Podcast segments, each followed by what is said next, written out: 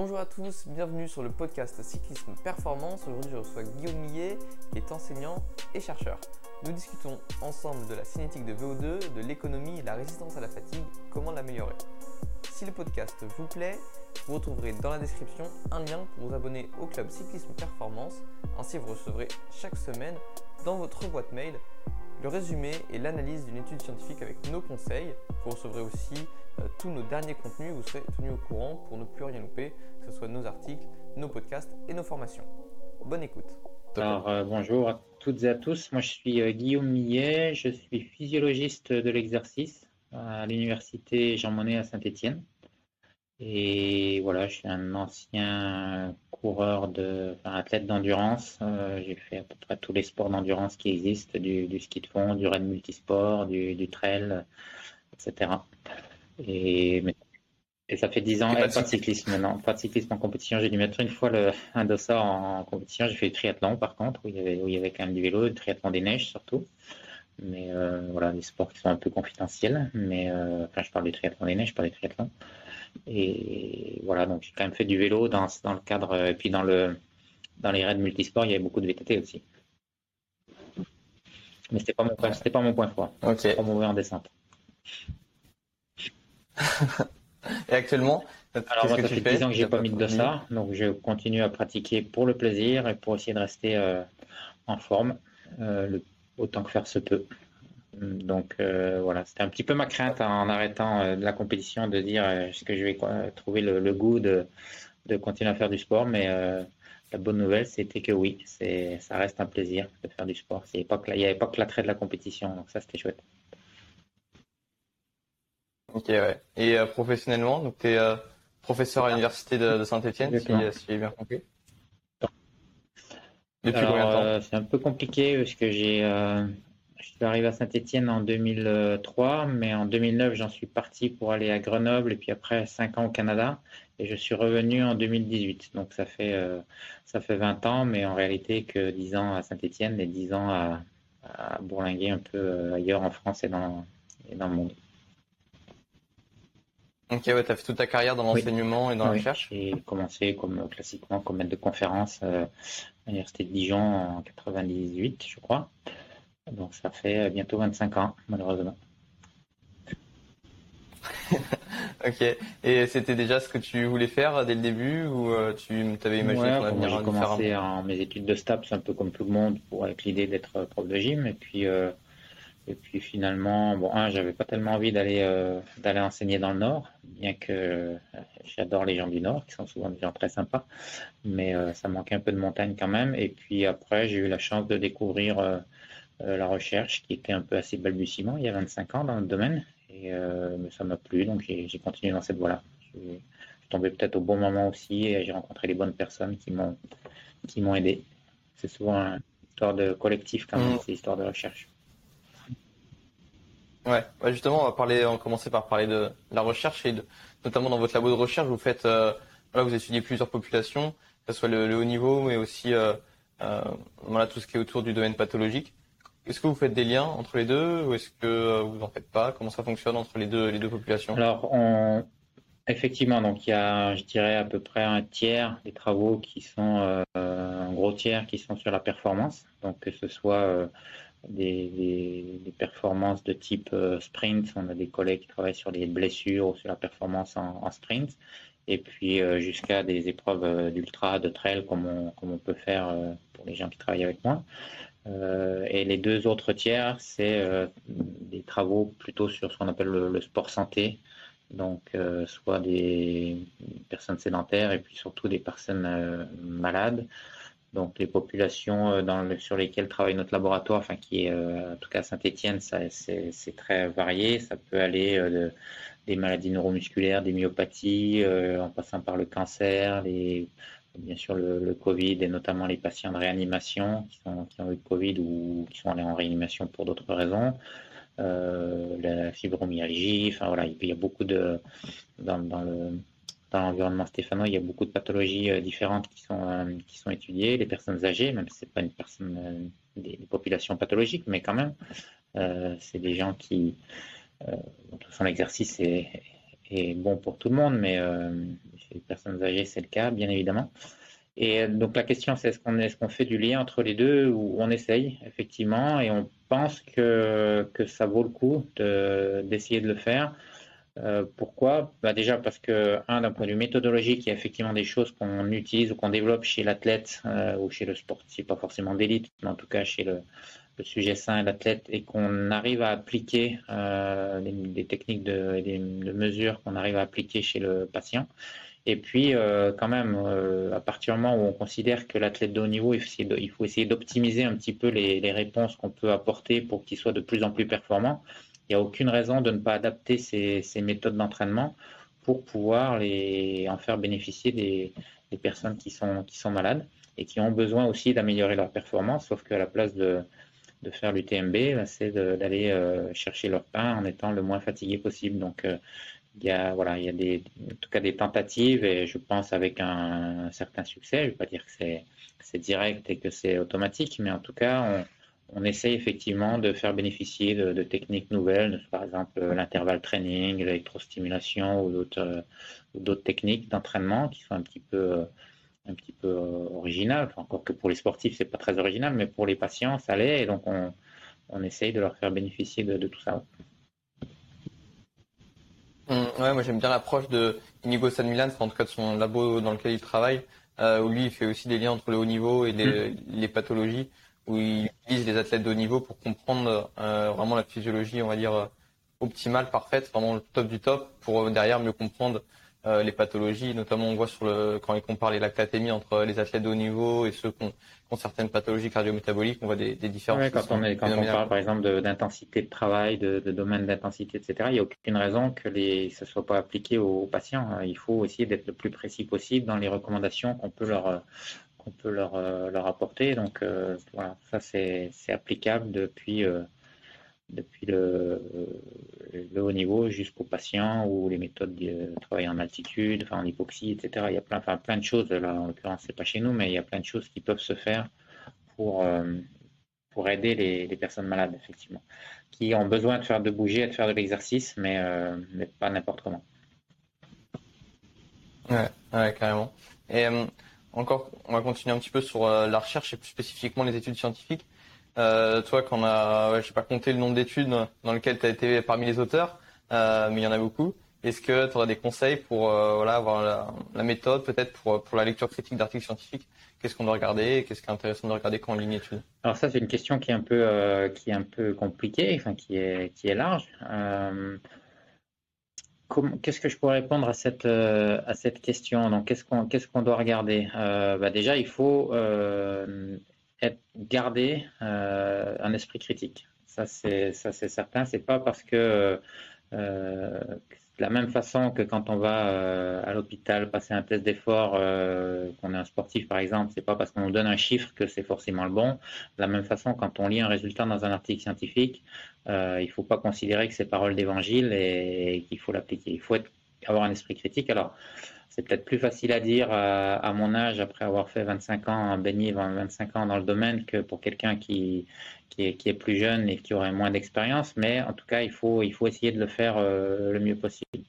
Euh, alors, il y a quelques outils quand même qui peuvent nous aider pour ça. Le, premier, c'est peut-être quand même de regarder, malgré tout, même si ce n'est pas une assurance tout risque, de regarder un petit peu l'origine des sources.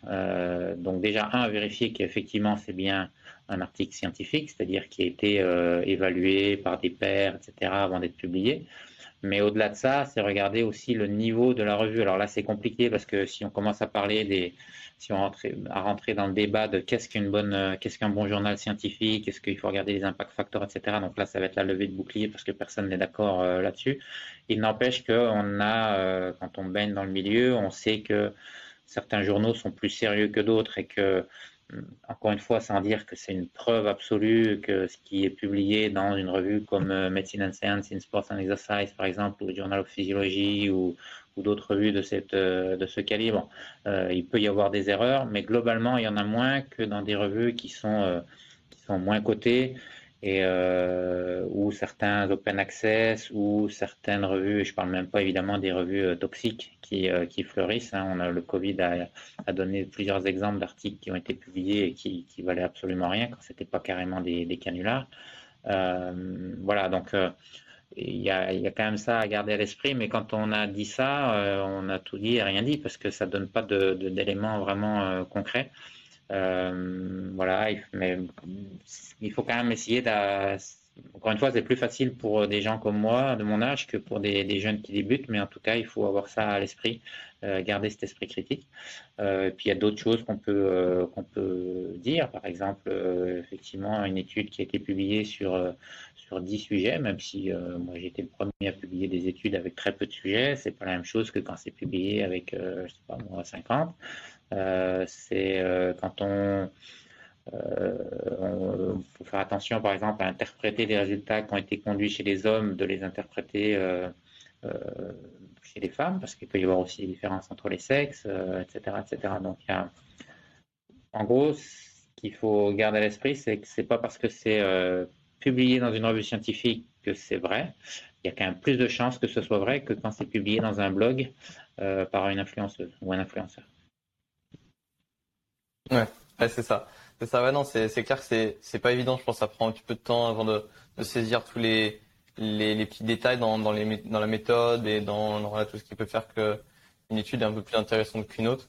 Euh, c'est vrai qu'avec l'expérience, je pense aussi le, les, les, journaux qui reviennent le plus souvent, on peut euh, voilà, se faire une idée de ceux qui sont peut-être plus sérieux ou que d'autres. Mais euh, pas il n'y aurait pas de raccourci du coup pour savoir rapidement ce que voilà, quelle étude on peut garder et quelle étude on, on peut passer et essayer de ne pas perdre de temps à lire une étude qui est tout de suite pas puis se, se, méfier des, des, résultats qui sont, euh, qui sont un peu, euh, comment dirais-je, euh, extravagants, mais il y a des, ou trop, comment dirais-je, trop beau pour être vrai. Dans, moi, l'exemple que j'ai toujours en tête, c'est, et pourtant c'est une des meilleures revues scientifiques au monde, c'est la revue Nature qui a publié, et c'était euh, deux grands noms de la science. Donc euh, tout ça pour dire que même quand c'est un super journal avec des gens qui sont euh, très reconnus, il peut y avoir des erreurs et des erreurs. je vais t'expliquer de quoi il s'agit dans deux minutes. Tu vas même pas en revenir. Enfin, les auditeurs vont même pas en revenir. En 1992 a été publié dans la revue Nature une, analyse comparée de l'évolution des records du monde hommes et femmes sur marathon.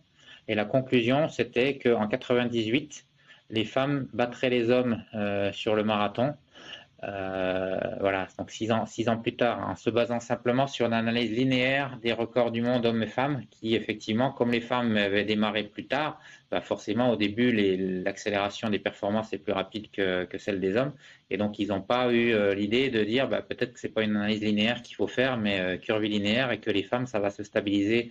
Et, effectivement, enfin maintenant évidemment on est après 1998, donc c'est plus on est on est plus malin, mais quand même.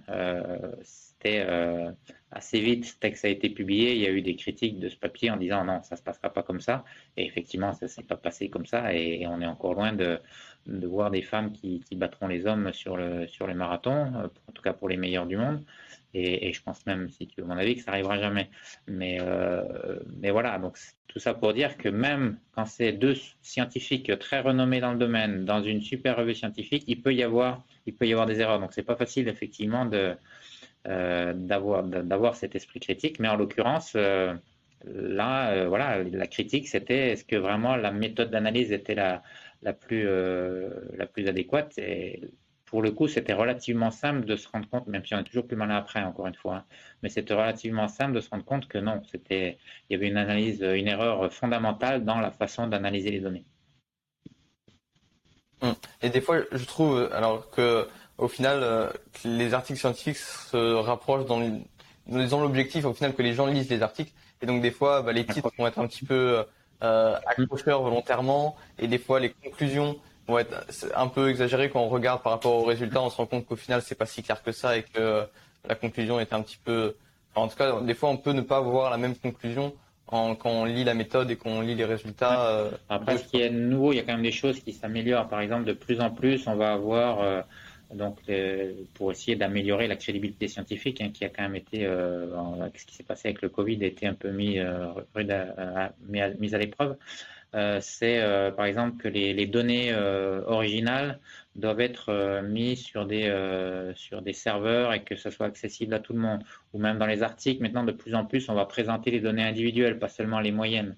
donc ça permet de voir effectivement s'il y a des, des, participants, des sujets qui ont des, des valeurs différentes, si réellement tout le monde se comporte de la même façon, si on fait par exemple une, euh, une intervention qui consiste à entraîner les gens pendant X semaines, est-ce que réellement les progrès sont euh, plus ou moins constants euh, entre les sujets? Ou si on a cinq sujets qui augmentent comme ça et 15 qui diminuent, qui diminuent comme ça, ce qui fait qu'au final ça augmente, mais, mais en moyenne. Mais en réalité, la plupart des sujets diminuent. Donc voilà, ce genre, ce genre de choses. Donc il y a quand même des, choses un petit peu nouvelles qui, de, plus en plus, on nous demande, et c'est une très bonne chose, de, justifier, d'être de plus en plus transparent. Et ça, effectivement, c'est une, très bonne chose, même s'il ne faut quand même pas délirer. Il n'y a pas.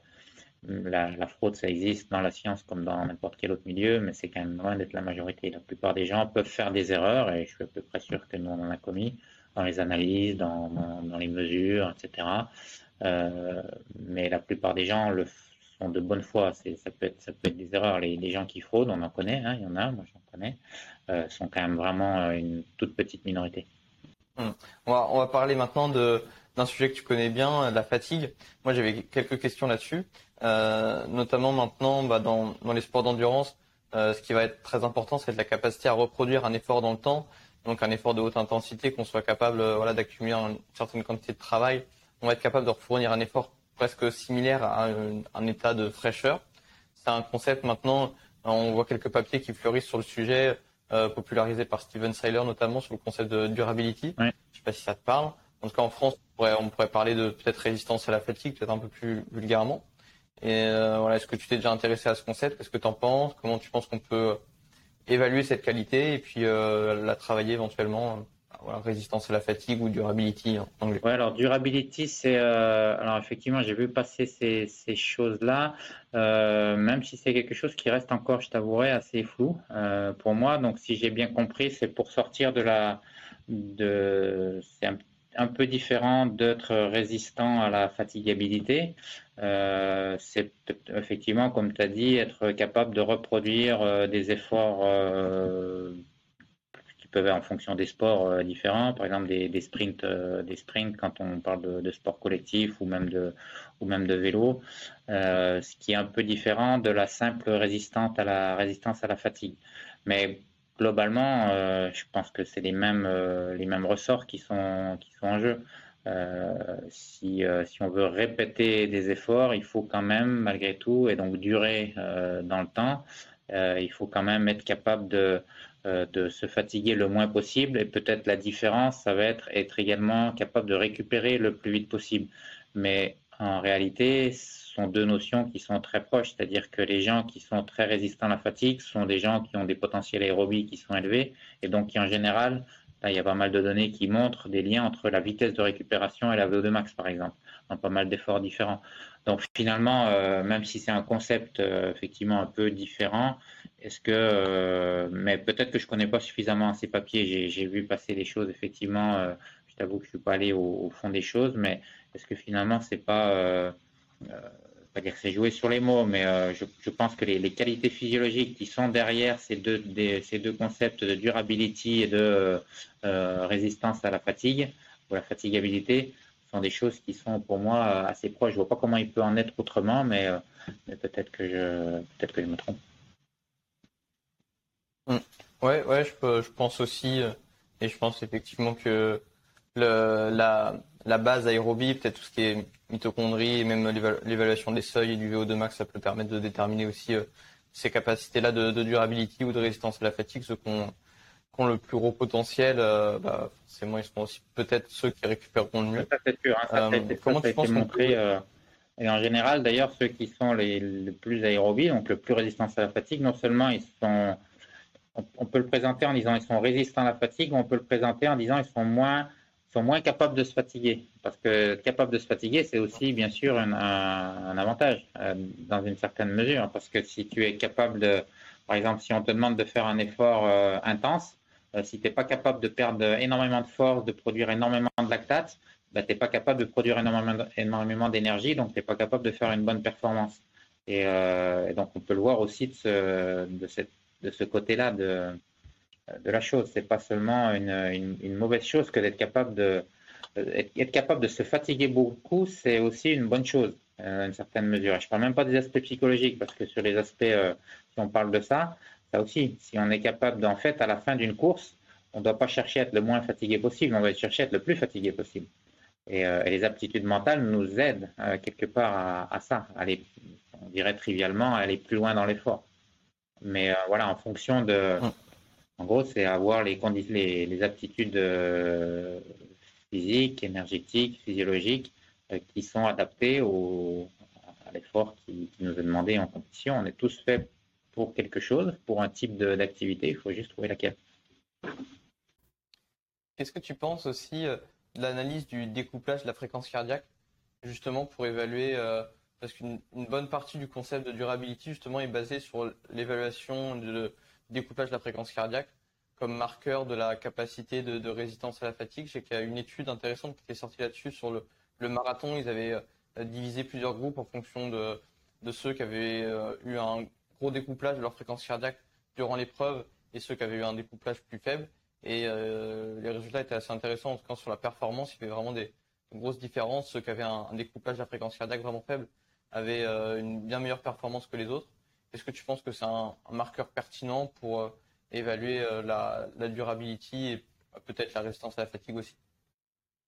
Un découplage, c'est la hausse de la fréquence cardiaque à vitesse donnée. Hein. C'est ça qu'on appelle découplage. On est bien d'accord? C'est ça? Ce qu'on pourrait appeler le, drift, la dérive de la fréquence cardiaque en, en d'autres en, bon français de France. Euh, problème de la fréquence cardiaque, c'est que c'est soumis quand même à pas mal de, de variabilité, euh, qui peut, ça peut être affecté par euh, par la chaleur notamment, euh, et pas seulement par la dérive de la dépense énergétique, puisque finalement à travers la dérive de la fréquence cardiaque ou le découplage, comme tu dis, ce qu'on va chercher à garder, c'est justement la, dérive du coût énergétique de la course, et, euh, et donc c'est un euh, comment dirais-je, j'ai perdu le mot en français, un surrogate. Un, raccourci oui, ah, ouais, un, pas, pas un raccourci, mais un, élément pour euh, à la place d'un autre. Euh, j'ai plus le nom en français, ça me reviendra peut-être. et parce que c'est le seul qu'on peut mesurer en, course, mais c'est donc c'est mieux que rien, effectivement, mais c'est pas c'est pas parfait. On peut très bien imaginer avoir par exemple quelqu'un qui aurait en condition de chaleur, qui se déshydraterait aurait une augmentation de la fréquence cardiaque parce qu'il y a une diminution du, volume d'éjection systolique, pour autant qu'il y ait forcément une augmentation de la dépense énergétique. Et au final, pour ce qui est de la fatigue et de la durabilité, ce qui compte, c'est ça plutôt. C'est est-ce qu'on est euh, toujours euh, aussi économe ou est-ce qu'on a une, une, dérive de la fréquence de la, justement, non pas de la fréquence cardiaque, de la, de la dépense énergétique. Et euh, peut-être que la corrélation entre les deux est bonne, mais il, peut y avoir certains cas où c'est pas le cas. Et donc, dans les études dont tu me parles, a priori, si c'était lié à la performance, euh, sans doute que ça veut dire que c'est quand même un indicateur qui est fiable. Mais comme je connais pas l'étude en question, j'ai un peu du mal à répondre de façon plus précise que ça. Mmh. Ouais, je sais que beaucoup l'utilisent aussi euh, simplement en situation d'entraînement pour euh, évaluer comment ils progressent sur par exemple une intensité donnée. mettons un endurance à 200 watts par exemple. en début de cycle, ils vont être avoir un découplage, du coup un, drift plus élevé qu'en fin de cycle et du coup c'est dire que une progression. Alors au final, est-ce que c'est par l'effet de la meilleure durabilité, une meilleure résistance à la fatigue, ou est-ce que c'est parce qu'ils vont mieux autoréguler la chaleur? Est-ce que au final, on sait peut-être pas Non, mais euh, il, peut, il, y a sûrement quand même des liens entre le, la, la dépense énergétique. Euh, quand la dépense énergétique augmente, on a besoin de plus euh, solliciter le métabolisme aérobie, et, et pour ça, il faut avoir un débit cardiaque plus important. Et une des façons, c'est d'augmenter la fréquence cardiaque. Donc indirectement, ça a du sens évidemment de, de s'intéresser à la fréquence cardiaque, mais on voit bien que c'est la relation, elle n'est pas directe. Euh, mais comme c'est le seul facteur qu'on peut mesurer facilement, on va pas faire de séance d'entraînement avec un, analyseur portable de gaz, donc euh, on utilise la fréquence cardiaque, mais il faut, pour le coup, on parlait d'avoir l'esprit critique, il faut garder un œil critique là-dessus. Euh, après, moi, j'ai pas suffisamment de données de, terrain pour, pour juger de la pertinence des, des, choses, mais en tout cas, ça a effectivement du sens d'un point de vue physiologique. Et, euh, et voilà, donc euh, effectivement qu'on ait moins de drift euh, quand on est plus entraîné pour faire la même séance intense que quand on est moins bien entraîné, ça c'est tout à fait possible. C'est-à-dire que quand ça veut dire qu'on est moins fatigué, et quand un, des indicateurs de la fatigue, c'est effectivement la dérive du coût énergétique et donc de la fréquence cardiaque. Donc ça, ça a tout à fait du sens. J'avais une question aussi assez précise encore sur la, fatigue avant qu'on parle plus du coût énergétique et de l'économie. Euh, sur la fatigue périphérique, euh, il y a voilà certains papiers qui remettent un peu en question l'impact de la de l'acidose. Qu'est-ce que tu en penses toi sur voilà l'effet de l'acidose sur la fatigue neuromusculaire et la fatigue périphérique? Alors, il est vrai qu'il y a plusieurs papiers qui ont remis un petit peu en cause l'acidose dans les efforts intenses comme, euh, comme étant euh, la cause de la fatigue euh, musculaire ou périphérique. Et, à raison. Alors, la, les en gros, il y a 20 ans en arrière, tout était de la faute de l'acidose, en tout cas sur les efforts intenses. Et maintenant, on se rend compte qu'il y a une bonne partie du, des, des torts, entre guillemets, des causes de la fatigue qui sont liées plutôt à d'autres facteurs, en particulier l'accumulation d'un métabolite qu'on appelle le phosphate inorganique et qui lui va effectivement perturber euh, le largage du calcium, par exemple, dans le muscle, qui va euh, diminuer la force euh, que peuvent produire chaque pont d'actine-myosine, hein, qui sont les responsables comme de la, de la création de la force. Donc chaque, chaque pont étant moins fort, la force totale euh, peut diminuer aussi. Donc euh, voilà, il y a plusieurs, euh, plusieurs aspects qui sont en fait liés plutôt à l'accumulation de phosphate inorganique, ce qui explique d'ailleurs pourquoi on se fatigue tout de suite, très vite au, début d'un effort, avant même que le métabolisme anaérobie et l'acidose aient eu le temps de, baisser. donc l'explication pour laquelle on a tout mis sous compte de l'acidose, c'est que les études ont été beaucoup faites en in vitro à des températures faibles. Et effectivement, à température faible, les effets de l'acidose sont assez marqués, mais dès qu'on est à température physiologique, ils le sont beaucoup moins. Ceci étant dit, euh, l'acidose n'est pas complètement. Euh, alors je parle même pas de l'acide lactique, parce que le lactate, euh, même s'il a encore, c'est plus compliqué qu'il n'y paraît, mais globalement, le lactate c'est quand même plutôt un substrat énergétique. Euh, mais encore une fois, c'est pas c'est pas si simple que ça.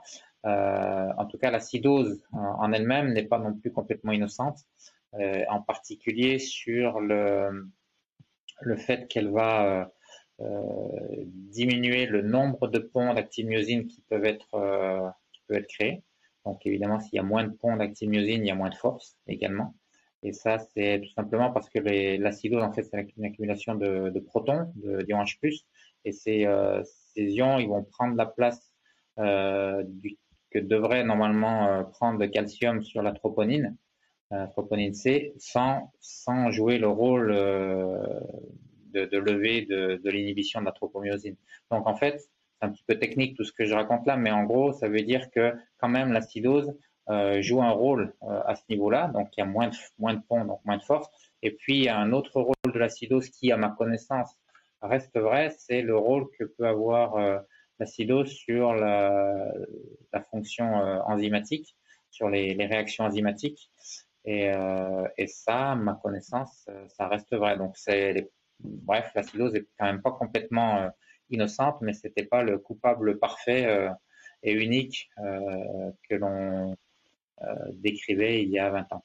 Mmh, ouais, super intéressant. Je suis content d'avoir eu ton avis du coup à, ce sujet. On va pouvoir passer plus du coup sur sur l'économie. Comment euh, toi tu, euh, tu décris euh, l'économie, le coût énergétique et l'importance que ça a dans la performance dans les sports d'endurance Quand on parle de, l'économie du geste, du mouvement, il y a plusieurs termes qui sont utilisés. D'une façon générale, on peut parler d'efficacité, de, rendement, de coût énergétique, d'économie. D'ailleurs, tu as utilisé les deux termes, de coût en oxygène. Donc, tout ça ce sont des termes qui sont plus ou moins, euh, enfin, qui, qui, qui, ont pour but de parler de la même euh, qualité, mais qui pour autant ont chacun leur spécificité. Donc, je ne sais pas si tu veux qu'on rentre dans le détail de chacun de ces, de ces termes, mais euh, en gros, le rendement, c'est un rapport entre la dépense, énergétique, la dépense mécanique et la dépense énergétique. Donc, c'est ce qu'on va utiliser plutôt en vélo. Euh, et puis, le coût en oxygène, ou coût énergétique ou coût métabolique, ça, ça va plutôt être utilisé en, course à pied notamment, où, euh, où, ça va être la, dépense énergétique pour parcourir une distance donnée. Donc en général, c'est un kilomètre ou un mètre. c'est une histoire de, évidemment de, de fois mille. Donc euh, voilà. Et, et, la différence entre le, on va parler souvent de coût énergétique euh, et vous allez voir dans les papiers le coût énergétique exprimé en consommation d'oxygène par unité de distance. D'accord? Et en réalité, ça c'est pas le coût énergétique, ça c'est le coût en oxygène. Mais finalement, c'est pas très différent. C'est un petit peu différent, mais c'est pas très différent du vrai coût énergétique où on va non plus s'intéresser seulement à la consommation d'oxygène, avec toujours dans l'idée évidemment de consommer le moins possible, que ce soit d'oxygène euh, ou d'autres choses, ou d'énergie pour parcourir une distance donnée, mais on va s'intéresser à la vraie dépense énergétique. Donc la différence entre l'oxygène consommé et la dépense énergétique, c'est euh, fonction de ce qu'on appelle le quotient respiratoire. C'est-à-dire qu'en fonction du quotient respiratoire qui lui-même dépend du type de substrat qu'on va consommer, donc est-ce qu'on va consommer plutôt des graisses ou plutôt des, glucides, ça va pas être le même. Euh, et ça, ça peut jouer, c'est un peu plus qu'à la marge quand même, ça peut jouer, euh, ça va pas changer complètement l'histoire, mais ça peut quand même jouer un petit peu, c'est-à-dire que parfois tu peux avoir donc, je vais prendre un exemple, ça sera plus simple pour comprendre. Si tu prends, par exemple, est-ce que la, question, est-ce que le coût énergétique augmente avec la vitesse de course, même sur tapis roulant. Hein. Je parle même pas des histoires de, résistance aérodynamique, même sur tapis roulant. Si tu prends le coût en oxygène, tu vas te rendre compte que non, que le coût en oxygène, euh, c'est-à-dire la consommation d'oxygène par mètre ou par kilomètre, est stable quelle que soit la vitesse de course. Mais si tu prends le coût énergétique, eh ben, tu te rends compte qu'il y a une petite augmentation avec la vitesse. Donc, tu vois, les conclusions sont pas toutes. Alors, c'est pas énorme, mais euh, dans un cas, il y a un papier qui a montré que dans un cas, c'était pas significatif. Dans l'autre cas, si on prend le coût énergétique, c'est significatif. Euh, autre exemple que je cite souvent, euh, nous, on avait fait une étude où on avait fait courir des gens pendant 24 heures. Quand on prend le coût en oxygène, quand on regarde pour courir à une vitesse donnée pendant 24 heures, donc on avait fait des mesures toutes les deux heures euh, si euh, le coût en oxygène augmente, oui, il augmente euh, de façon importante, enfin relativement importante pendant les huit premières heures, et puis après il reste, il reste plus élevé qu'au début pendant toute la fin. mais si on prend le coût énergétique, ça reste significatif, mais beaucoup moins. pourquoi? Ben, Parce que quand on court, on va consommer de plus en plus de graisse et avec un rendement énergétique qui est moins bon. D'accord Et donc au final, ça pour dire qu'au final, la, réponse à la question est-ce qu'on est par exemple plus ou moins économe avec l'augmentation de la vitesse ou avec l'apparition de la fatigue, puisqu'on en parlait un peu tout à l'heure, eh bien, ça va pas être tout à fait la même si on considère le, vrai coût énergétique, donc en, en joules ou en kilocalories par mètre, ou si on considère le coût en oxygène. Peut-être un petit peu technique pour, euh, pour les auditeurs. J'espère qu'ils ont qu'ils aiment la physio parce que ouais. Euh, on s'éloigne un petit peu du, du, terrain là, mais euh, ouais. En, en, tout cas, c'est quelque chose aussi, bah, du coup, qui avait été remarqué dans, dans les le projet Supernova aussi sur les, les études sur le, le, le les, les, les, diacétogènes notamment. Et justement, bah, le fait qu'on se rend compte que, que ceux qui vont être en diacétogène qui vont améliorer en fait leur utilisation des graisses vont perdre au final en euh, en coût énergétique, en coût de l'oxygène. Ils vont euh, dépenser plus d'oxygène pour une même vitesse, euh, justement parce qu'ils vont utiliser plus de graisse et que les graisses sont la demande d'utiliser plus d'oxygène pour une même quantité d'énergie. Et, du coup, on, on se rend compte qu'il y a toujours une petite différence entre les deux. Est-ce que toi aussi tu penses que comment on fait à haute intensité? On sait qu'il y, a quelques études qui, ont montré ça et on peut, on s'en doute aussi que quand on est à, la haute intensité, peut-être que le quotient respiratoire est plus forcément très fiable, euh, avec notamment le, le, le, tamponnage, enfin les effets du bicarbonate qui vont aussi relâcher du CO2. Enfin, en tout cas, le rapport O2 CO2 sera peut-être plus aussi fiable qu'à basse intensité. On est au 2 de toute façon, donc effectivement, c'est évidemment dû à autre chose qu'à que la simple consommation, d'augmentation de la consommation des, des glucides. Dans mm. tous les cas, on atteint cette valeur de 100% de consommation de glucides avant de commencer à, à tamponner les protons. Donc, c'est deux choses. Enfin, pour moi, c'est un problème. Ok, tu penses que on sous-estime pas l'utilisation des graisses euh, à haute intensité, justement, en utilisant le quotient respiratoire? Non, parce que encore une fois, on, arrive à 100% d'utilisation de glucides bien avant de mettre en jeu les mécanismes de, tampon du, avec les bicarbonates. Ok. là, je sais qu'il y a plusieurs personnes qui sont. des, des papiers sur, sur le sujet, mais Ouais, bah, je pense que tout le monde n'est pas forcément d'accord là-dessus. Hein. Euh, ouais, moi, j'ai pas forcément d'avis. Je sais que je sais que c'est vachement individuel aussi. Hein, le, euh, certains n'atteindront jamais le, le, quotient respiratoire de 1. Euh, voilà, certains ils vont rester toujours en dessous, d'autres ils vont l'atteindre bien plus tôt. Donc je pense que c'est. Euh, sur un, tu veux dire sur un test maximal? Ouais, maximal, ouais. Pas sûr qu'il y ait énormément de personnes qui, qui restent en dessous de 1 quand même. Ah, il y, en a pas beaucoup, non, mais il y en a quelques-uns. Je crois que j'ai dû en voir un ou deux euh, passer, donc c'est peu, mais, mais, mais je trouve qu'il y a quand même des différences entre les entre les personnes là-dessus. Après, euh, après voilà, ouais, moi je me posais la question de, de si les graisses étaient sous-estimées à haute intensité. Certains se posaient aussi la question. Peut-être pas. Euh... Je n'ai pas vu de papier là-dessus, mais c'est très bien que je les ai ratés. Hein. C'est possible. Ok, ouais. Et du coup, donc par rapport, si on revient euh, question initiale sur sur l'économie, toi, du coup, comment tu, tu testerais, euh, euh, que ce soit en cyclisme ou en, course à pied, pour toi, le meilleur protocole pour déterminer l'économie et aussi le, rendement Est-ce que tu ferais une différence peut-être aussi entre le protocole pour le rendement et pour l'économie? Euh, En vélo, il y a évidemment une très grande différence. Ça va être euh, si je teste le rendement sur euh, bicyclette ergométrique, je vais avoir le rendement du pédalage mais quelle que soit ma position, finalement, ça va pas changer grand-chose. Alors que bien sûr, si je mesure le, Finalement, ce qui est le plus, le plus pertinent, c'est le, c'est le coût du déplacement, en vélo comme en course à pied. Euh, donc là, je suis obligé de le faire sur le, sur le terrain pour que j'ai un vrai déplacement. Et là, évidemment, si je, si je change un tout petit peu ma position, euh, on connaît l'importance de la, des résistances aérodynamiques. Donc, euh, donc ça va changer, ça va changer du tout, tout, tout. Finalement, en vélo, j'ai envie de dire, il y a, alors peut-être parce que je connais pas suffisamment les, les données sur, sur le vélo, mais j'ai l'impression quand même qu'il y a moins de, de différence de, de rendement. Dit en passant, un rendement qu'on ne peut pas mesurer en course à pied. C'est assez facile de le mesurer en, vélo, en tout cas au moins ce qui, concerne le, rendement euh, externe, c'est-à-dire la puissance, euh, la résistance mécanique. Euh, on ne tient pas compte de, par exemple, de la, de la cadence, etc., ce qui euh, peut aussi changer un petit peu la donne. Euh, bref, tout ça pour dire qu'en vélo, il y a, je pense, j'ai le sentiment qu'il y a quand même moins de différence entre les coureurs au niveau du rendement. Euh, il doit y en avoir, euh, notamment parce que tout le monde n'a pas le, même pourcentage de fibres lentes et rapides, et ça, ça peut jouer sur le, sur le rendement. Euh, tout le monde n'est pas forcément à sa cadence optimale. Mais je pense pas qu'il y ait énormément de différence entre les coureurs. Par contre, là, il va y avoir beaucoup de différence. Ça va être sur la, position, la position sur le vélo. Et, euh, et, on peut du coup avoir très bien le même rendement énergétique et un coût énergétique très différent parce qu'on aura, un, aura une position SCX qui sera, qui sera moins bon. Et on sait que ça, c'est tellement critique qu'il y a, euh, énormément, énormément de, travaux qui sont faits par les, par les équipes pour, euh, pour donner aux coureurs qui veulent jouer une place sur le, sur le tour la meilleure position possible s'ils veulent avoir une chance sur, le, sur les contre-la-montre. Euh, alors qu'en course à pied, finalement, ces histoires d'aérodynamique, bon, ça joue euh, pour ainsi dire euh, pas.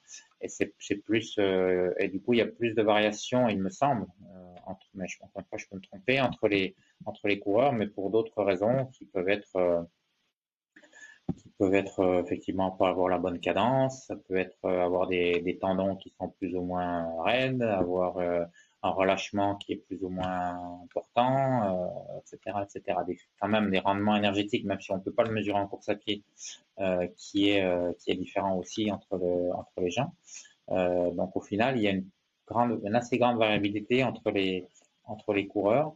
Globalement, évidemment, les meilleurs coureurs avec l'entraînement ont des meilleurs coûts énergétiques mais euh, on a aussi des coureurs qui ont un coût énergétique qui sont de très haut niveau, qui ont des coûts énergétiques qui ne sont pas forcément extraordinaires et qui compensent par des, des qualités physiologiques euh, euh, au top. Mmh, mmh.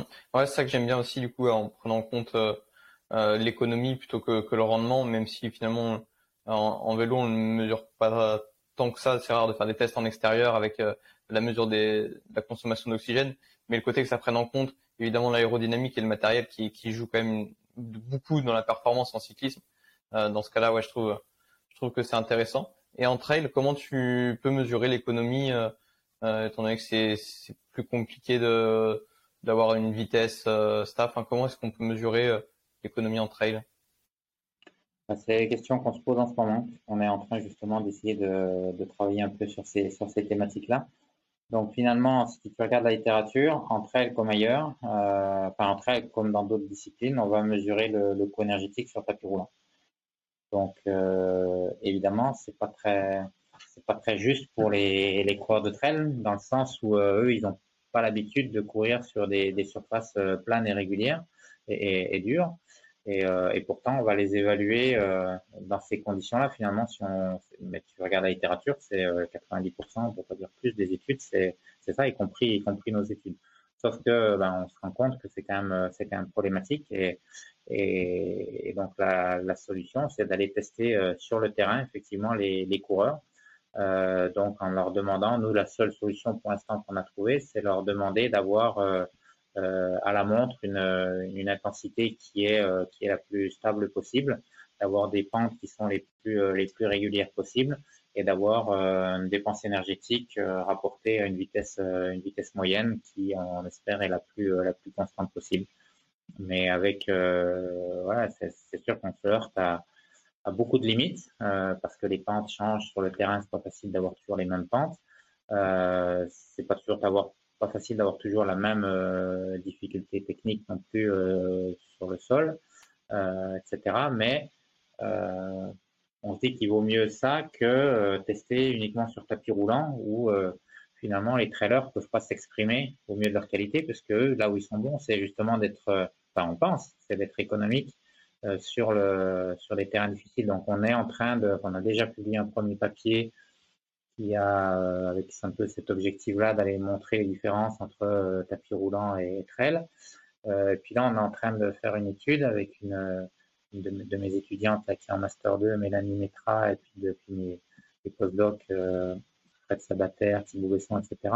On est en train de, de, de, faire une étude où on essaye justement d'aller comparer route et trail et tapis roulant chez des coureurs de trail et chez des coureurs de route pour aller euh, avec l'hypothèse de dire euh, bah, peut-être que les coureurs de route sont meilleurs sur la route et sur le tapis roulant, mais qu'inversement, enfin meilleurs, plus économiques, et les coureurs de trail, inversement, seront plus économiques euh, lorsque lorsqu'ils seront sur leur sur leur terrain, parce que les, les coureurs de marathon seront plus en difficulté lorsqu'il s'agira de, de poser le pied au bon endroit.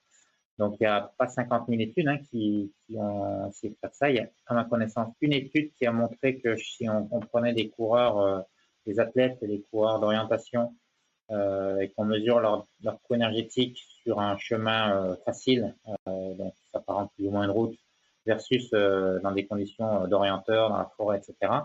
il n'y avait pas d'écart sur le chemin facile. Par contre, les, les, coureurs d'orientation, comme on pouvait s'y attendre, mais ça a été objectivé, étaient plus économiques dans le terrain difficile. Donc il y a bien quand même cette spécificité de la, technique de course. Et, quand on voit courir les bons trailers,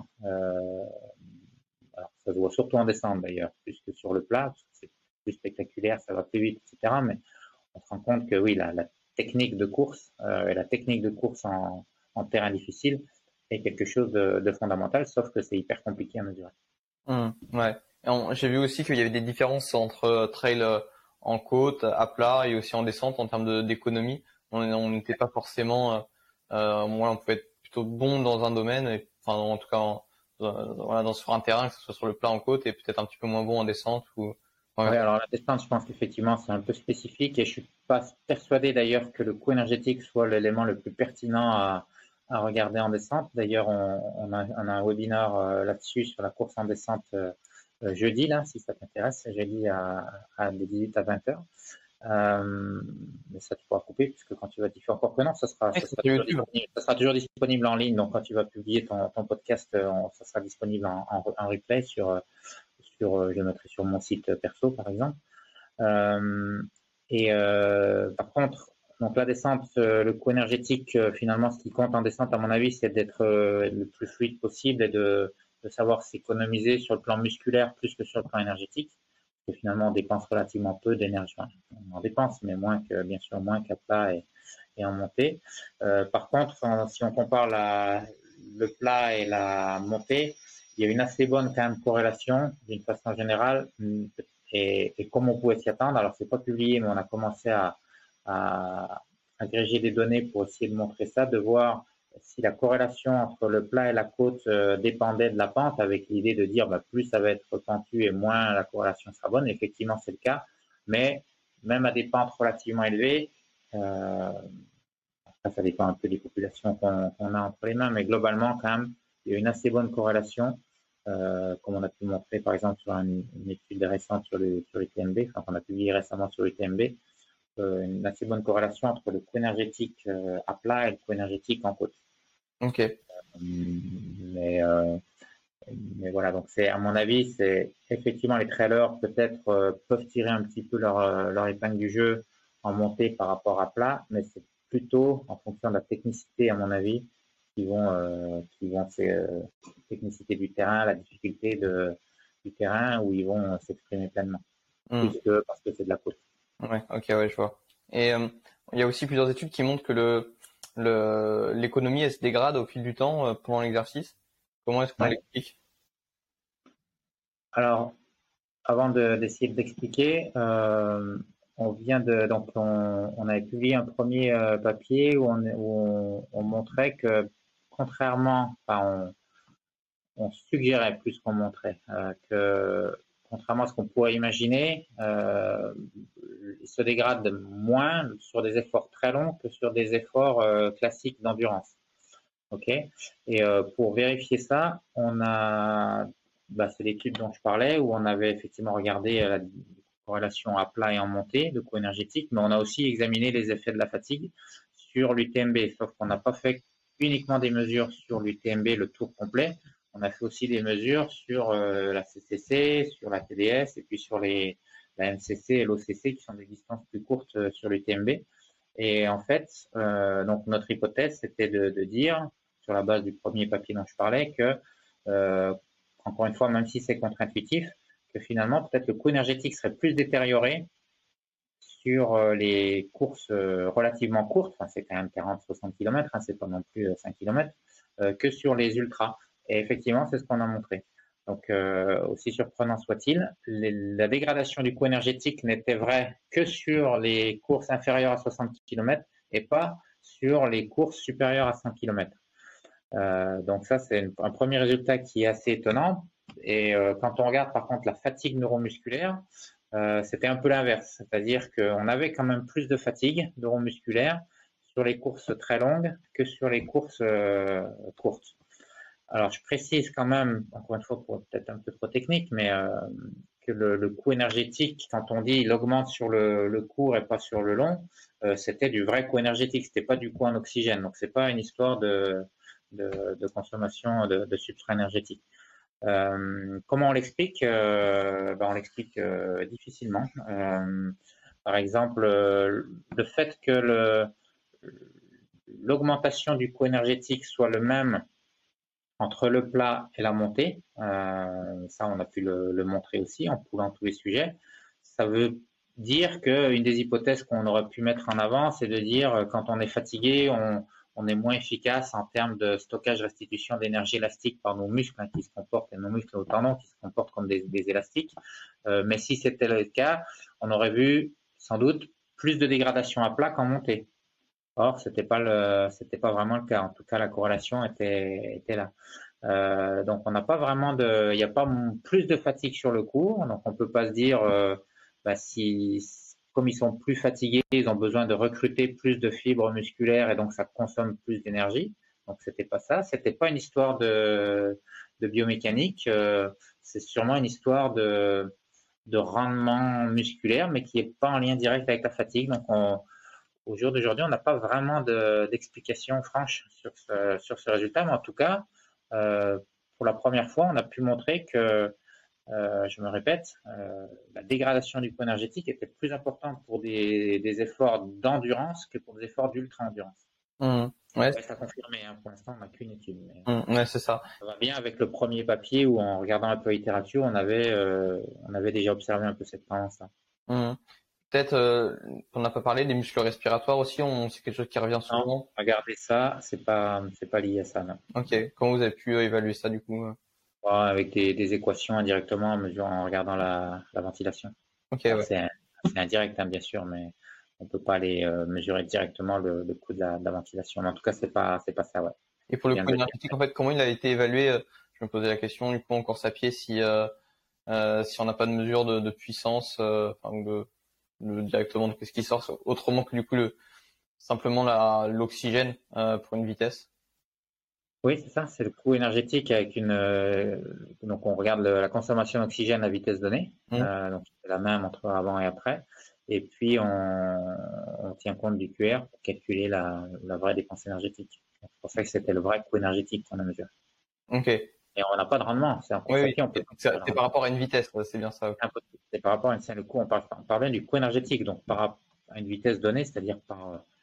Euh, par rapport à une vitesse donnée, on parle d'ailleurs plus d'économie d'ailleurs, mais euh, on peut évidemment à partir de là calculer le coût énergétique, euh, c'est-à-dire qui s'exprime en joules par mètre parcouru. En général, on divise par, euh, par le kilo de pot de camp. Mmh, ouais, ok, ouais, je comprends. J'aimerais parler rapidement aussi de, la cinétique de VO2. Tu as, travaillé un petit peu dessus aussi sur la, composante lente notamment. est-ce que voilà pour toi, comment tu l'expliques et peut-être rapidement, est-ce que tu peux aussi l'expliquer pour pour ceux qui ne savent pas ce que c'est? Oui. Alors la composante lente, c'est euh, en fonction des domaines d'intensité d'exercice. Donc on a euh, en gros trois domaines d'intensité, hein, ou, même quatre, euh, qui sont alors en français on va dire modéré, élevé et sévère. en anglais c'est moderate, heavy, severe. Euh, donc euh, modéré, c'est en dessous du, premier seuil ventilatoire. Euh, qu'est-ce que j'ai dit? Intense en français, c'est ou heavy en anglais, ça va être entre le premier et le deuxième seuil ventilatoire, et puis sévère, ça va être au-dessus du, deuxième seuil ventilatoire jusqu'à VO2 max. Et après, on va avoir, euh, je ne sais comment on dit, on peut considérer en extrême, voilà, extrême qui est au-dessus.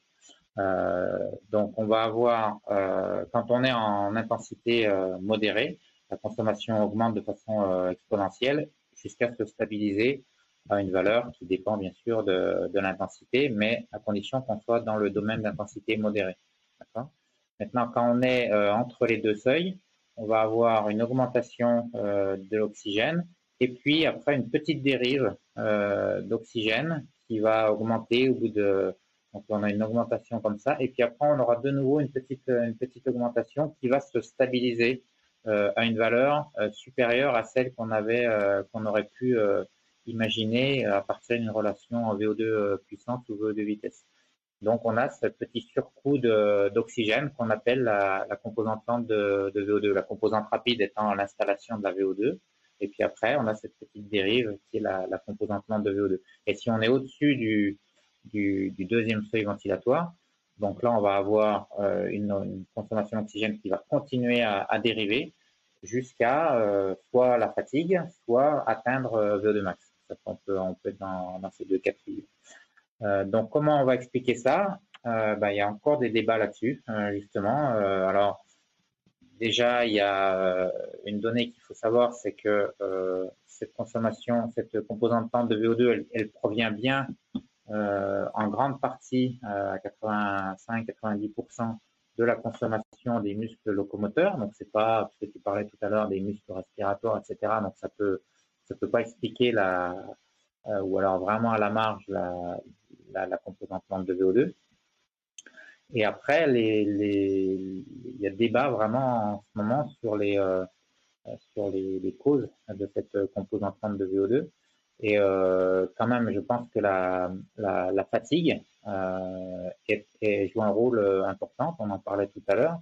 C'est-à-dire qu'avec avec la fatigue, eh bien les, les fibres deviennent de moins en moins, de moins en moins, moins capables, moins, moins capables de produire de la, de la force. Et donc, on est euh, quand même obligé de, de recruter un petit peu plus d'unités motrices. Euh, de fibres musculaires pour assurer la, la vitesse ou la, ou la, puissance requise. Et donc, on va avoir, euh, on va, on va, quand on est entre les deux seuils, on va se stabiliser à une dépense énergétique un peu, un peu plus importante. On arrive quand même à stabiliser son, son, son métabolisme. Et si on, est au-dessus du deuxième seuil, où là, on va continuer à accumuler de la fatigue, eh bien, on va euh, de nouveau, si on accumule de la fatigue musculaire, eh bien, on va avoir besoin de plus en plus d'oxygène, de, plus en plus pardon, de, on aura besoin de recruter de plus en plus de fibres musculaires pour assurer le travail qui est demandé. Et donc, la consommation d'oxygène va continuer à, augmenter jusqu'au moment où on atteint soit son, max, ou euh, en général, c'est on est proche de la fin quand, quand on. Mmh. Ouais, ouais c'est ça. C'est pas encore bien, bien clair, au final, comme pas mal de choses. Euh. Ouais, c'est pas bien clair. Il y a des, des, hypothèses euh, qui, qui, disent que, par exemple, euh, en fait, c'est pas vraiment, c'est pas vraiment qu'on devient de moins en moins économique, c'est que la partie qui était assurée par le métabolisme anaérobie est remplacée par euh, du métabolisme aérobie, donc on consomme plus d'oxygène, mais finalement, on était, on reste à la même, euh, à la même dépense énergétique totale. Donc, il y a, il y a un petit peu des débats quand même entre tout ça. Est-ce que le, est-ce qu'on est moins efficace d'un point de vue mécanique? Est-ce que ça peut expliquer une partie? On avait publié quelques papiers il y a longtemps en suggérant ça. Bon, finalement, euh, on n'est pas trop sûr de ça. Est-ce que la, température musculaire peut jouer un rôle ou pas? Euh, Plutôt non. Euh, donc, il y a plusieurs hypothèses, effectivement, mais, mais, quand même celle de la fatigue musculaire, je pense, est, est celle qui est la plus, la plus importante. Et puis, ce qui est au-delà de la composante lente de VO2, il y a quand même quelque chose qui est important, même si ce n'est pas ta question, puisqu'on parle de, cinétique de VO2, c'est quand même la composante rapide. cette composante rapide, elle est alors, ça dépend des sports, évidemment. Si on fait de l'ultra, on s'en fiche, euh, ou même du marathon. Mais si on fait des, sports euh, plus intermittents ou euh, des sports plus courts, finalement, ça c'est important. C'est-à-dire la capacité à, quand on change d'intensité, donc d'un coup, quand on augmente, par exemple en vélo, on va faire un sprint pour aller prendre une roue, par exemple, quelqu'un qui démarre, eh ben, on va être évidemment besoin de, produire beaucoup plus d'énergie rapidement. Et euh, cette énergie, la consommation d'oxygène, comme euh, tout le monde le sait, elle ne va pas augmenter euh, de façon verticale, elle va augmenter de façon exponentielle comme ça, mais plus ou moins rapidement, justement, en fonction. Et là encore, les, les, causes de qu'est-ce qui limite cette cinétique rapide de VO2, elles sont, elles sont débattues dans la littérature. Est-ce que c'est plus musculaire? Est-ce que c'est plus au niveau de la capacité du, cœur à, à, accélérer ses battements et accélérer sa contractilité? Euh, ça, c'est encore aussi un petit peu débattu. Mais toujours est-il qu'il y a des différences entre les coureurs, entre, les, sportifs, sur cette capacité à augmenter rapidement ou pas euh, sa consommation d'oxygène. Et pourquoi c'est important? Eh bien parce que euh, je crois que c'est assez facile à comprendre, mais nous, on a pu l'objectiver dans un papier. Si on augmente rapidement sa consommation d'oxygène, eh bien c'est toujours ça euh, en moins qui va dépendre du métabolisme anaérobie et en particulier la production de lactate et donc d'acidose euh, associée, et puis euh, le phosphate inorganique dont je parlais avant. Et donc, du coup, si on accumule moins, parce qu'on augmente plus vite sa consommation d'oxygène, on accumule moins de phosphate inorganique, il y a quand même bien des chances que ça soit, euh, ça se retranscrive en une fatigue musculaire plus faible. Et on a pu le montrer en 2017 dans un papier euh, qui est sûrement critiquable comme, comme, comme tout, mais en tout cas, on avait montré un lien direct entre la, la rapidité de le, enfin, la moindre inertie de la consommation d'oxygène et la fatigue musculaire au bout d'un effort de 6 minutes. Euh, mm. Voilà pour la petite pour la petite histoire. Donc là, on parlait bien de composantes rapides et tout à l'heure de composantes lentes. Hein, évidemment, on va pas confondre. Mm. Ouais, c'est super intéressant que tu parles de la composante rapide. Moi, je me suis aussi beaucoup intéressé. Je trouve je trouve ça assez intéressant. Et bah peut-être tu l'as pas mentionné, mais aussi le, déficit en oxygène, je trouve qu'il est relativement. C'est ça, hein, c'est, je l'ai pas dit, mais c'est la même chose. Hein. D'un déficit en oxygène et qu'on crée entre guillemets une dette qu'on devra aussi bah, rembourser plus tard. Je trouve mmh. que bah, c'est peut-être un petit peu trop imagé, mais en tout cas, je trouve que ça, ça parle assez bien et ça, je pense, représente plutôt bien le mécanisme. Et justement, ouais, je m'étais, je m'y suis pas mal intéressé. Après, moi, ce que j'ai vu, c'est qu'au final, euh, à partir d'une certaine VO2 max, on n'arrivait plus à augmenter justement cette, cette composante rapide euh, de, de, de, mémoire, c'était autour de 60 millilitres euh, par kilo par minute d'oxygène. Là, en VO2 max, il n'y avait pas de corrélation entre l'augmentation du VO2 max et la réduction de, de cette composante rapide. Et du coup, bah, je, voilà, je me suis dit qu'au final, peut-être à partir d'un certain niveau, on pouvait plus améliorer ce, ce facteur. Alors peut-être que ça peut compter justement. Oui, c'est vrai que c'est quelque chose sur lequel on progresse assez vite quand on s'entraîne, et tu as raison, mais euh, par exemple, si je reprends le papier de Jones, le fameux papier de Andy Jones sur, euh, sur euh, Radcliffe, pour la Radcliffe, mm. elle avait quand même progressé, alors peut-être plus effectivement, je l'ai plus en tête exactement, au début de sa carrière sur cette, sur cette cinétique de, de VO2, même si pour, une, pour le coup, peut-être à l'époque, elle faisait pas du marathon, mais elle faisait du plus court, mais notamment du cross, hein, parce que je crois qu'elle a championne du monde de cross. Là, pour le coup, ça peut, ça peut peut-être participer à ses performances, mais Mais effectivement, à partir d'un certain niveau, tu as raison, il y a un, plateau sur, ou un plancher plutôt, on va dire, sur le, on peut pas descendre en dessous d'un, d'un, certain niveau et ce niveau, ce, temps euh, qui, qui, est nécessaire à, à, atteindre notre, notre consommation d'oxygène. Quand on s'entraîne, on arrive euh, relativement vite, tout est dans le relativement, mais à, à, ce, à ce plancher là. Donc euh, la marge de manœuvre, effectivement, elle est peut-être pas aussi importante que, mm. que dans d'autres qualités comme bah, le coût énergétique qui peut s'améliorer avec avec l'entraînement et puis l'endurance. Mm. Ouais, c'est ça, il y a une différence qui est. Il y a la même chose de VO2 max. Hein. Oui, oui. VO2 max, à partir d'un certain niveau d'entraînement, le VO2 max, elle augmente plus. Donc, euh, c'est pas pour autant qu'on va, arrêter d'entraîner VO2 max. Mm, mm, ouais. Ouais, non, c'est ça. Pour la, la, composante rapide, il y a une grosse différence entre les sédentaires et les personnes entraînées, mais voilà, au-delà, euh, moi, j'ai pas forcément relevé de très grosses différences. Le VO2 max, c'est, c'est voilà, c'est pareil. Il y a des, il y a des différences. Euh, ça s'améliore, mais, euh, mais, mais voilà, il y a peut-être aussi euh, c'est une question que j'avais euh, par rapport au VO2 max et aussi l'économie. On voit souvent une, une, corrélation inverse entre les deux. À partir d'un certain VO2 max, on, a une économie qui est moins bonne. Est-ce que tu penses que c'est un, un, un trade-off, je sais plus comment on dit en français, un, un, échange entre les deux. On ne peut pas avoir euh, soit voilà soit un, un, très bon VO2 max et une très bonne économie en même temps. Oui, c'est ça. C'est-à-dire que les, à très haut niveau, on peut avoir des, des gens, mais ça on sait depuis longtemps, hein, euh, mais ça a encore été montré par ben, encore Andy Jones sur les, les coureurs euh, de, je crois d'ailleurs qu'il y avait ça, effectivement, cette relation inverse dont tu parles entre VO2 max et énergétique de, de mémoire, hein, je suis pas sûr, mais euh, chez les coureurs qui ont aidé euh, Kipchoge à battre son record du monde, là, officieux, à, à Vienne. Ils ont pu suivre pendant une année, alors c'était un peu critiquable dans le sens où c'était pas tous en même temps au pic de leur forme, etc. Donc il y avait quand même des, des, euh, des choses un peu, un peu surprenantes, mais, euh, mais effectivement, à très haut niveau, euh, on peut pas être, on peut pas avoir la meilleure VO2 max du monde et le meilleur coût énergétique du monde et la meilleure endurance du monde. Donc, c'est des, des trade-offs, comme tu dis. Et, et peut-être pas que entre le coût énergétique et, le, et la VO2 max, il y a aussi l'endurance qui, qui, rentre en ligne de compte. Donc, je pense que voilà, on n'a pas le choix et peut-être qu'il faut faire un choix du coup en fonction de la discipline euh, c'est pas tellement qu'on n'a pas le choix, c'est que euh, il faut essayer de progresser dans les deux. Sauf que, euh, bah, mais on peut plus progresser, je pense, sur le coût énergétique que sur VO2 max, qui est beaucoup plus déterminé génétiquement que le, que le coût énergétique. Mmh, ouais.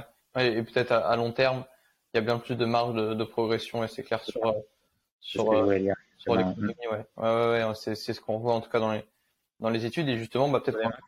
faut, si on n'a pas une grosse VO2 max, ben, il n'y a pas grand-chose qu'on puisse y faire malheureusement. Mmh, ouais, à partir d'un certain. Tu penses jusqu'à à, à, partir de, de, quel niveau de VO2 max on peut dire que peut-être on a atteint un, plateau qui serait proche de notre maximum?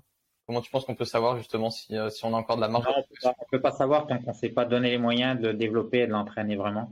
Euh, il y a un coureur de VTT euh, assez célèbre, euh, j'ai plus son nom en tête, mais qui, qui était un bon coureur et qui a s'est mis à s'entraîner beaucoup plus parce qu'il avait, je crois, rejoint un team pro et qui a été capable de façon assez surprenante, alors qu'il était déjà, je sais plus combien, moi 70, donc déjà quand même une très très bonne VO2 max, d'augmenter encore sa VO2 max quand il s'est entraîné plus.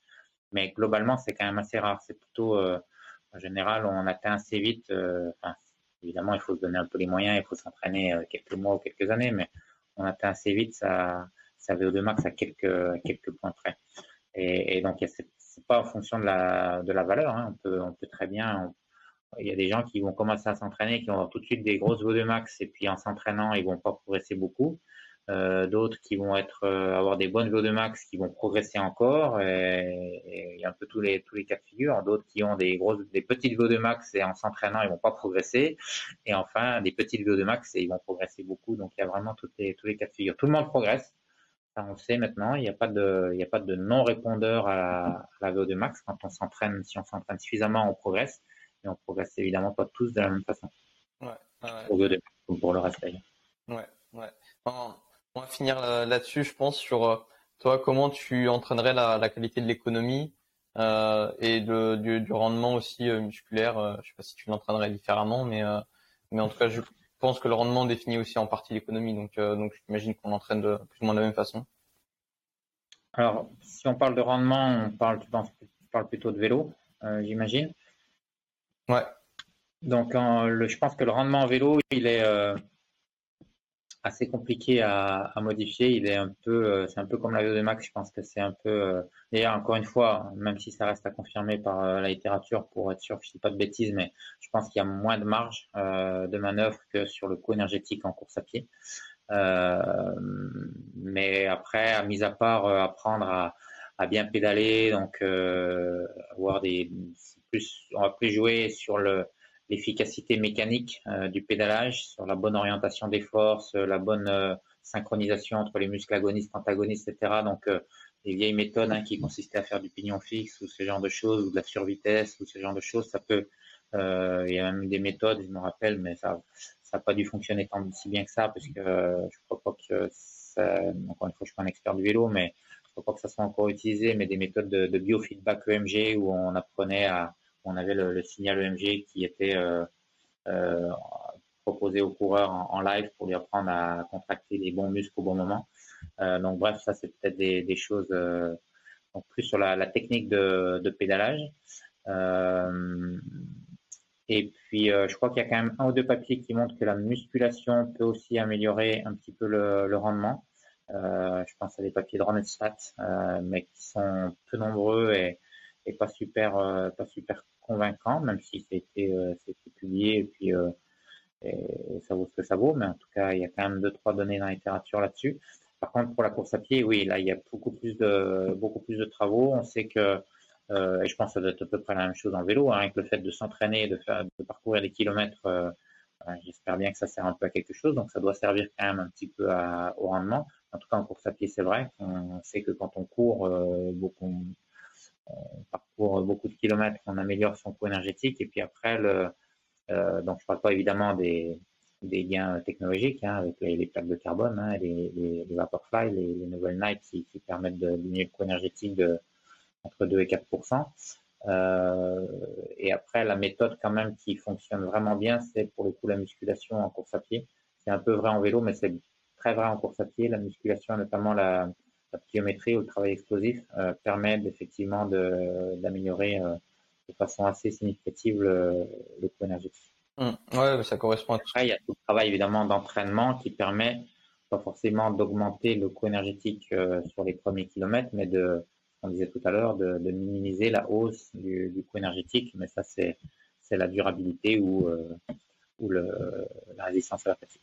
Mmh. Ouais, ouais, ça correspond à tout ce que j'ai pu en tout cas, sur la technique de pédage, ce que tu, disais euh, euh, par rapport à faire un feedback EMG, ça finalement, euh, je pense que c'est une, méthode, disons, on s'en est éloigné dans le sens où on s'est rendu compte que... Je te parle de, trucs qui étaient utilisés par Télécom il y a 20 ans, hein, plus de 20 ans. Donc, Voilà, depuis, il y a eu des études qui ont montré qu'au final, on avait un, on consommait beaucoup plus d'oxygène en se concentrant sur la technique de pédalage. Et peut-être qu'on recrutait des muscles qui sont notamment tout ce qui est fléchisseur de hanche, donc droit, fémorales, psoas par exemple, qui sont peut-être moins économiques, peut-être moins riches en fil de type 1 par exemple, et qui du coup euh, engendreraient une hausse euh, du euh, de, de, de, de, l'économie, enfin une baisse de l'économie plutôt. Et, donc ouais, au final, ouais, sur, la technique de pédalage, je suis plus sceptique, mais en tout cas sur tout ce qui est musculation, c'est clair qu'il y a.